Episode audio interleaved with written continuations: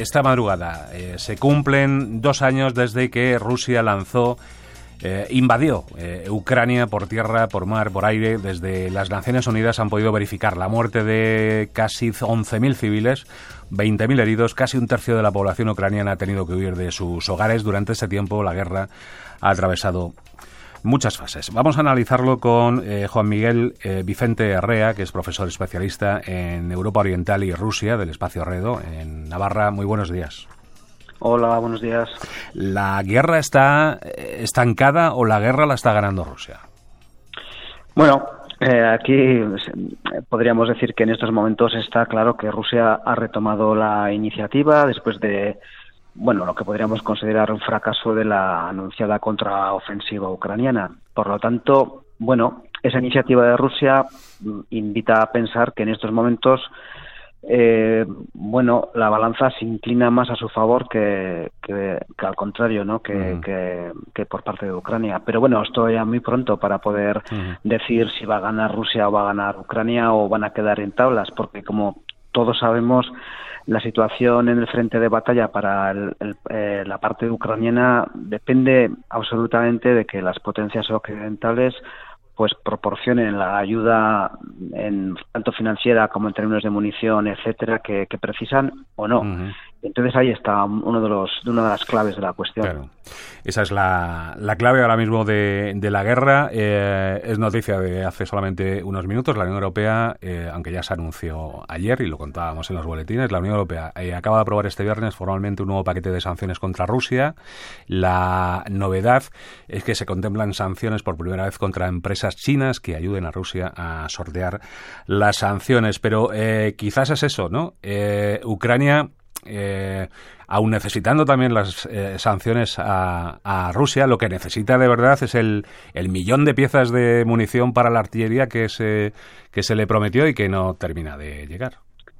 Sí, efectivamente. La, efectividad de las sanciones económicas que se han ido eh, estableciendo contra Rusia desde hace ya muchos años, pues como bien sabemos, eh, bueno, resulta muy discutible, ¿no? Eh, y evidentemente, más allá del daño que pueda provocar en la situación económica rusa, pues no es en modo alguno un elemento fundamental para impedir, por ejemplo, el esfuerzo de guerra ruso y bueno y el funcionamiento más o menos normalizado del país.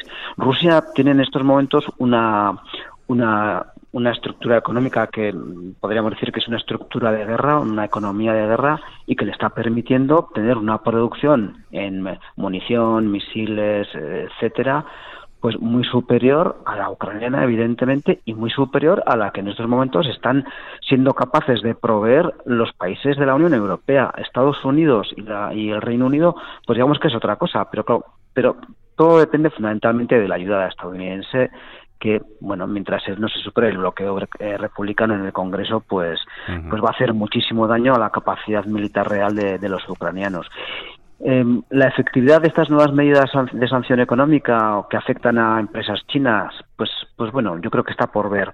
Yo creo que la capacidad de improvisación y de, y de respuesta en términos de, de creatividad por parte de Rusia es, es muy grande.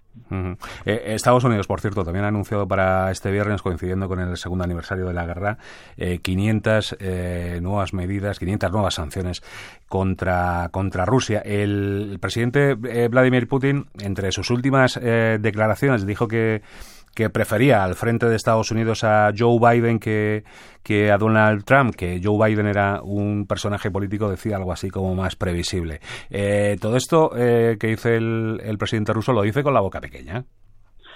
Pues tendríamos que estar dentro del cerebro de Putin, pero yo, yo francamente creo que lo dice con la boca pequeña. Es decir, eh, es, es, cierto que Biden es más previsible que Trump, eso no, no, no lo dudo yo, pero Trump ya ha anunciado en repetidas ocasiones que, va a poner fin al apoyo de Estados Unidos a Ucrania en esta guerra. Y por lo tanto eso se va a traducir inevitablemente en forzar a Ucrania a una mesa de negociación, mesa de negociación que solamente va a poder eh, salir adelante a través de la cesión de territorios a Rusia, que es lo que Rusia quiere, al menos en primera instancia. Por lo tanto, insisto, yo creo que Putin lo dice con la boca pequeña y que para él sería una estupenda noticia que Trump ganara las elecciones en Estados Unidos. Eh, mañana, como decimos, se cumplen dos años de la invasión de Ucrania. Esta mañana ha estado en Radio Nacional la ministra de Defensa, Margarita Robles, y ha advertido del peligro real de un ataque ruso a cualquier país de la OTAN si, si Rusia gana la guerra. Eh, ¿Qué le parece? Bueno, pues no sé, igual tendría que comprar una bola de cristal para responder a esta pregunta, mm. pero yo soy de los que creen que efectivamente el triunfo de Rusia en esta guerra puede arrastrar consecuencias muy, muy eh, preocupantes para, para toda Europa. Em, yo estoy convencido de que Putin no está mm, conforme o, no aspira únicamente a, la anexión de esos territorios orientales de, la actual Ucrania. O sea, Rusia, la Rusia de Putin eh, no acepta la identidad de Ucrania como Estado y nación independientes. Por lo tanto, yo creo que aunque la guerra pueda pararse ahora, va a ser probablemente o existe un grave riesgo de que sea una pausa, no, no, un, no un fin. A partir de ahí, ¿qué puede ocurrir? Pues no lo sé. Yo hace ya dos años, cuando me preguntaron, dije que si viviera uno de los, de las tres, los tres estados bálticos que pertenecieron a la Unión Soviética, estaría muy preocupado y sigo ratificándome en esa opinión. Pero claro, eh, la preocupación se va a traducir inevitablemente en un conflicto militar y, y, y, y respondiendo a, a tu pregunta, que, no, que ya nos eh, implique directamente a esos territorios de Europa que estamos más alejados, pues, pues hombre, ya sé que es mucho decir, pero todas las guerras han comenzado de una manera que al principio parecía increíble que hubiera comenzado, luego parecía increíble que se hubiera mm, extendido a no sé qué territorios y luego resultaba increíble que se hubiera organizado el lío que se organizó. Y, y para eso no tenemos más que mirar la evolución de la Segunda Guerra Mundial.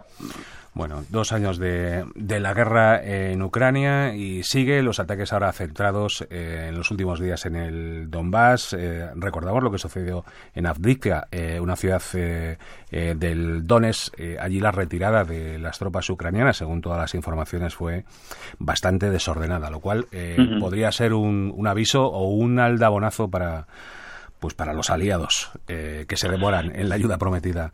A, pues debería ser.